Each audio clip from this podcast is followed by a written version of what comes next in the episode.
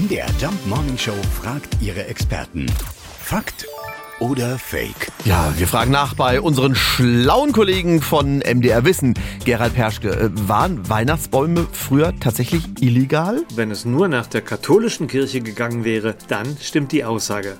Denn die tat sich lange schwer mit der Tradition und beharrte auf der Krippe als dem Weihnachtssymbol schlechthin. Selbst in der Frühzeit der christlichen Kirche waren die Bischöfe gegen immergrünen Schmuck zum Jahresende, dessen dämonische Lebenskraft nicht vereinbar mit dem christlichen Glauben sei.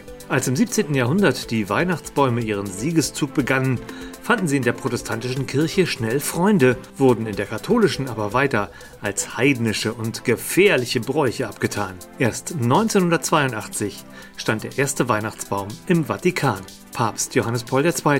ließ ihn aufstellen. Also das ist wirklich verrückt, aber Weihnachten mit Weihnachtsbaum war früher mindestens mal verpönt.